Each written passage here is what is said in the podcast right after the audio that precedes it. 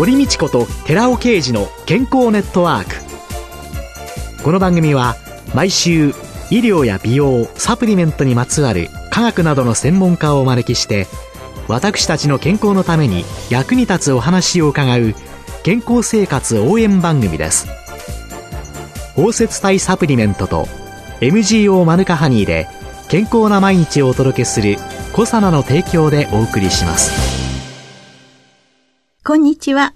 堀道子です。今週のゲストは、日本蜂蜜マイスター協会本部講師の平野のりこさんです。どうぞよろしくお願いいたします。体にいいと言われる蜂蜜、体に良さそうと思いながら、うんうんはい、もう一つの一方で、なんだかカロリー高そうで、はいはいはい、ダイエットには良くないんじゃないか、なんて思ってらっしゃる方いらっしゃると思うんですけれども。はいはい、まあ最近ご存知の方も多くなっているんですけど、蜂蜜の中にはビタミンとかミネラルが豊富だよっていうことを言われるんですけれども、はい、実は蜂蜜ってそれだけではなくて、はい、中心になっているのは炭水化物、糖質が多いんですね。約80%が糖質なんですけれども、はい、その他のところにタンパク質もありますし、脂質もありますし、ビタミンの B 群っていうのが結構多かったり、鉄分、その他の酵素みたいなもの、そういったものも含まれているんですね。食品の中で、まあ、いろいろとこう、見回したときに、バランスよくこれほどの栄養価が含まれているものっていうものがないんですね。で、殺菌力がありながら、うん、通常その殺菌力が強いっていうことは、体に取り込んだ時に、体の中のどこかを悪くするものではないかっていうイメージがあると思うんですけども、逆にその殺菌力っていうのは、悪い部分だけを退治して、人間が持っている常在菌、善玉のものっていうのは何も傷つけないというような効果もありますので、うん、まあ毎日食べていただくっていうことは非常に効果的だとは思います。蜂蜜の中に過酸化水素っていわゆるあの、オキシドールとオナリ成分が入っているんですけども、はい。はい、それが蜂蜜の殺菌力が高いよっていう元なんですけれどね。先ほどそのビタミンの B 群も多いよっていうふうに教えていただいたんですけれども、はいはい。はい、葉酸ビタミンの B 群ですよね。はいはい。ね。この葉酸効果というのは、はい、あまり皆さん葉酸って気に留めないと思うんですけれども、えー、実はあの人間のこの血液を作るときにヘモグロビンってこう必要じゃないですか。えー、それを作るのに、えー、鉄分だけがあればいいわけではなく、鉄分と、それから銅と葉酸と合わさった状態で初めてヘモグロビンが再生される、合成されるという、葉酸というものが実は体の中の粘膜を再生する力っていうものがあるんですね。風邪をひいてしまった時に蜂蜜がいいよっていうのはその粘膜を正常にするっていう、そういう意味も含まれているんですけども、うん、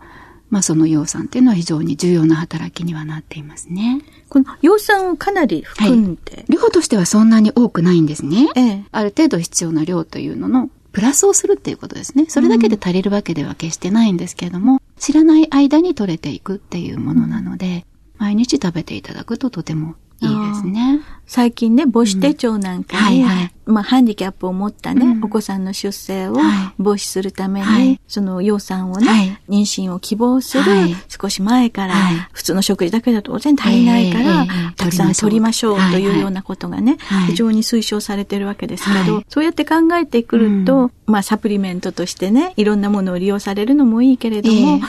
それだけじゃなくって、こういうような蜂蜜というのを食品として、いろんな形で妊娠を希望する女性は、使うとその方が生活も豊かになりますよね。と思うんですね。ただその時に皆さん心配されるのが、蜂蜜ってよく1歳未満のお子様には与えないでくださいっていうイメージあるじゃないですか。はい、ただその、妊娠してらっしゃるお母様にとっては、うん、蜂蜜を食べても、それを一回お腹の中で、体の中で消化するわけじゃないですか。うん、それが、あの、おっぱいとなって出てくるものなので、体内にいる子供に直接蜂蜜がこう行くわけではないんです、栄養分として。うん、だからそこをちょっとあの誤解されてらっしゃる方多いんですけれども。胎児にも影響を与えると思ってしまうそうなんですね。いらっしゃる多いですけれども、うん、逆に蜂蜜ってあの、昔はローマ時代なんかは離乳食の代わりに蜂蜜を使っていたというようなことも言われていますのでね、うん、非常に栄養価が高くて、成長促進作用もありますので、いろんな部分で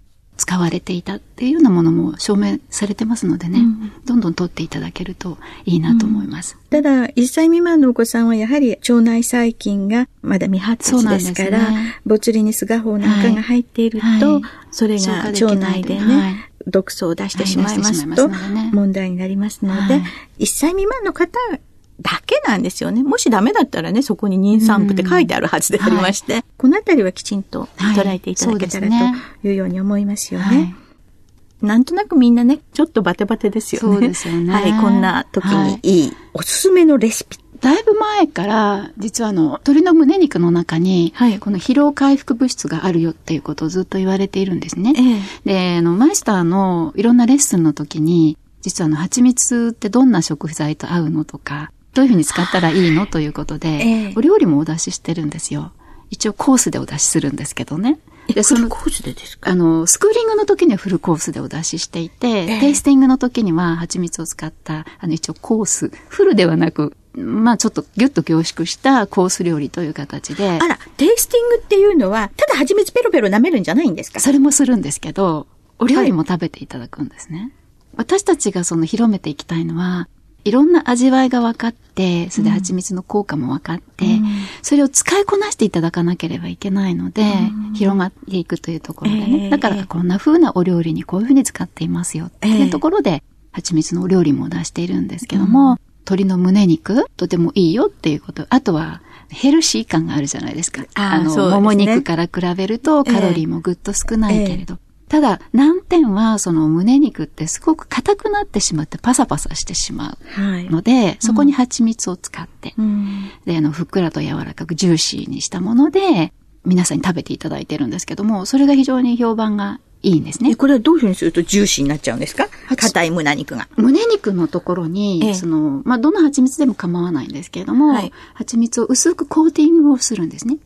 全面にこう塗ってお肉に塗る。そうです、そうです。胸肉に塗る。はい。はい。そのままこうラップをして、ええ、で、冷蔵庫で1時間くらい置いておくんです。で、その状態でまあ、例えば、1日とか2日とか置いておいても構わないんですけれども。はい。1時間以上 ?1 時間以上置けばいい置けばいいってことなんですね。はい。で、それを、まあ、オリーブオイルでちょっと低温でじっくりと焼いていくんですね。両面を、まあ、蒸し焼きにするっていう感じですかね。焼いていったものに、アボカドと一緒にこう挟んでいっ、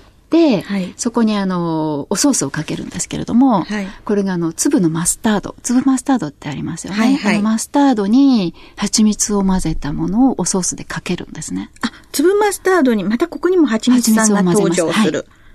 この時、特に胸肉に合う蜂蜜というのは何かあるんですか？胸肉自体が割と味がこうないものですから、ええ、ちょっとインパクトの強い個性の強い蜂蜜でいいと思うんですね。アカシアとか、はい、それからクローバーの蜂蜜っていうのは、はい、食べて美味しいんですけれども、はい、ちょっとこう主張が足りない。アカシアさんとかクローバーさんは主張してない。皆さんがお好きな蜂蜜なんですけれども、ちょっとこうマニアックになってくると、もうちょっと個性的な蜂蜜がいいわっていうことなんですね。で、例えばコーヒーの蜂蜜とかもあるし、ハーブ系の蜂蜜もあります。タイムだとか、山椒の蜂蜜とかもあるんですけれども。なんかあの、山椒の蜂蜜っていうのは、はい、やっぱり山椒の香りっぽい雰囲気あるんですか？香りが山椒の香りがするわけではないんですが、後味にあの山椒の独特のピリッとした感じがあるんですね。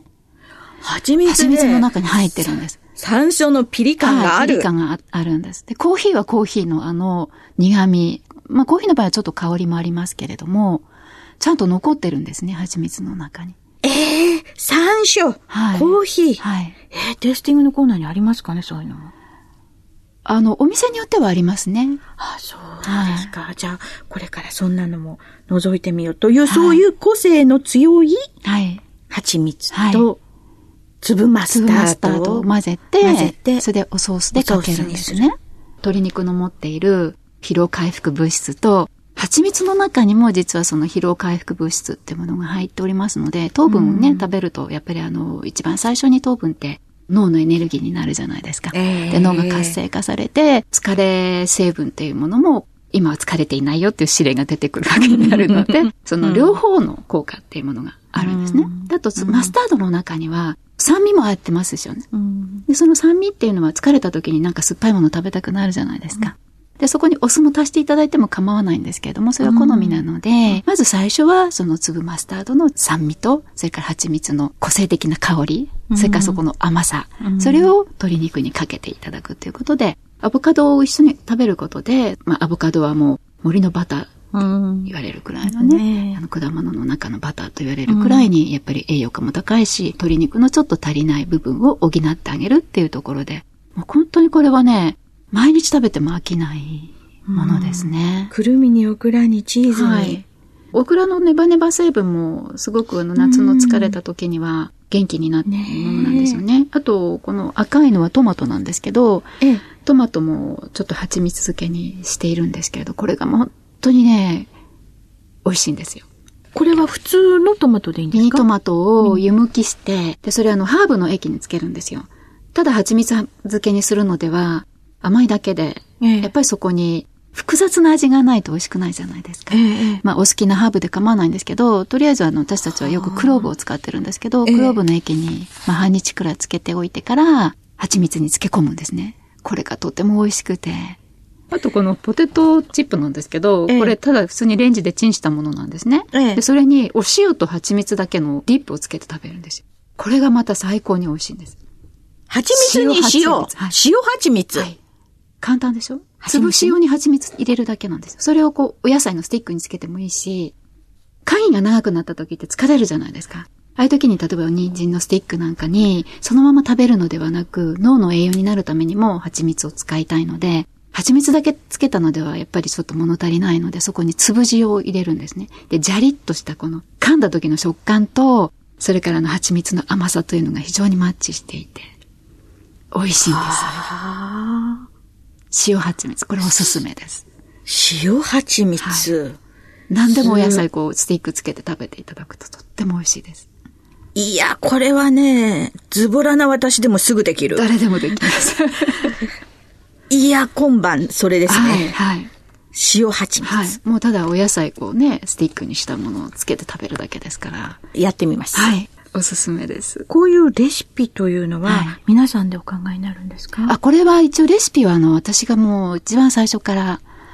やってるんですね。あ、そうなんですか。はい、お宅にある200とか300の蜂蜜を、これだったらどれが合うかなとか、っていうのをお考えになります。そうですね。で、その、あと平野さんではない他の蜂蜜マイスターの皆さんというのは、はい、こういうそのレシピであったりとか、はい、蜂蜜の紅葉だとかっていったものをどういうところでご紹介されていらっしゃるんでしょうか、はい、ほとんどがご自分でセミナー開いたり、まあ本部主催の体験レッスンの時にお話ししていただくとか、はい、あとはあの専門学校の調理師の専門学校であったり、お料理教室とか、そういうところで依頼とかがあるので、そういう時にお話をしに行ったりするんですね。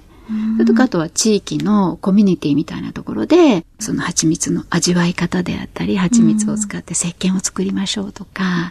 そんな風なこともあの、やってますね。お料理だけじゃなくて。はい、お料理だけじゃなくて。いろんなのに活用されていく。はい、蜂蜜っていうのが、こういうそのマイスターの人が登場してきたことによって、うんえー、いろんな広がりが出てきたというふうにお感じになってらっしゃいます、はい、圧倒的にテレビとかラジオとか、あとは雑誌なんかにも蜂蜜が登場する機会が多くなってるんですね。うん、化粧品なんかでもすごく多いじゃないですか。蜂蜜入りのなんとか化粧水だとか、蜂蜜入りのシャンプーだとか、蜂蜜入りのリップクリームであるとか、いろんなものができてきてますよね。考えたら、はい、私、蜂蜜入り、シャンプー、リンス、はいはい、使ってますね。はい、絵が、なんかこう、蜂蜜がってほらってなっているパッケージに惹かれて、はい、ますよね、えー、それと、まあ、直接蜂蜜をコンディション代わりに使ったりもしてますけれども、ああ、そっか、そういうふうにどんどん広がってきてるっていうことなんですね。ですね。はい。まあ目に見えないところですけれども、なんかこのじわじわじわじわと広がってきているなっていうのはすごく感じますね。あそういう蜂蜜に対してのボトムアップっていうのは大切ですよね。はいはい、そうですね。今週のゲストは日本蜂蜜マイスター協会本部講師の平野のり子さんでした。来週もよろしくお願いいたします。ます続いて、寺尾刑事の研究者コラムのコーナーです。お話は小佐奈社長の寺尾啓二さんです。こんにちは寺尾啓二です今日はレスベラトロールっていうこれはよく聞く話だと思うんですけども延命効果を持つ物質についてちょっとお話ししたいと思いますレスベラトロールがなぜ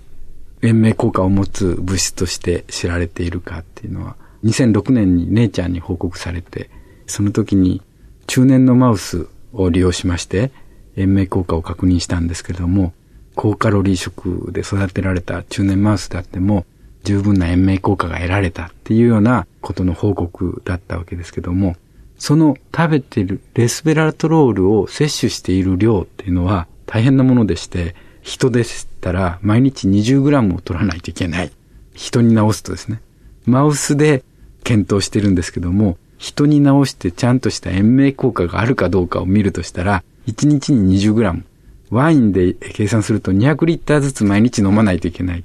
という話なんですね。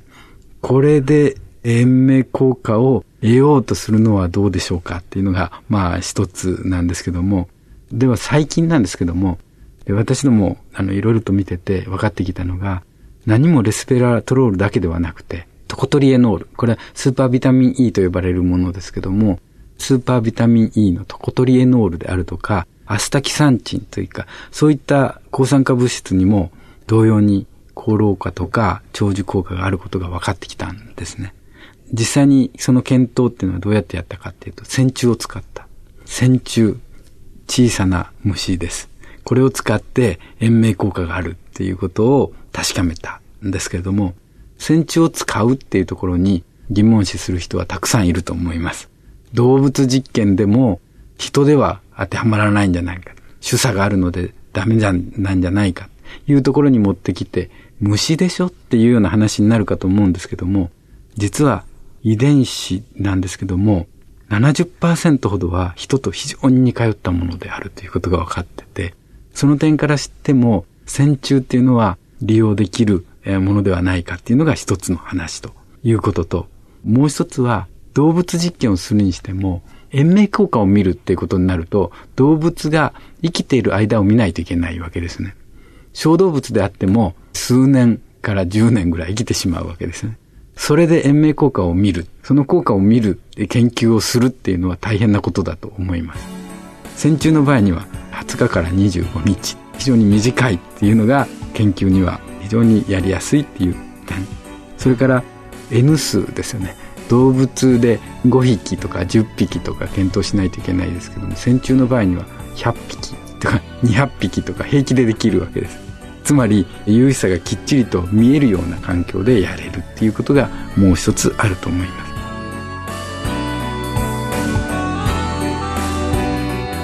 ここでコサナから番組お聞きの皆様へプレゼントのお知らせです。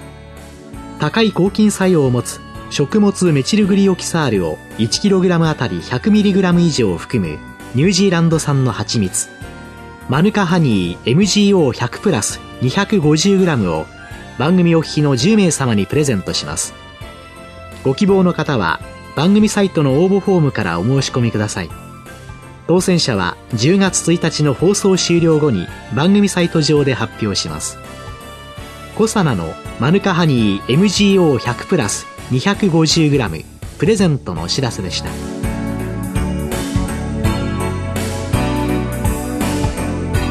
堀道子と寺尾啓二の健康ネットワーク。この番組は包摂体サプリメントと MGO マヌカハニーで健康な毎日をお届けする「小サナの提供」でお送りしました。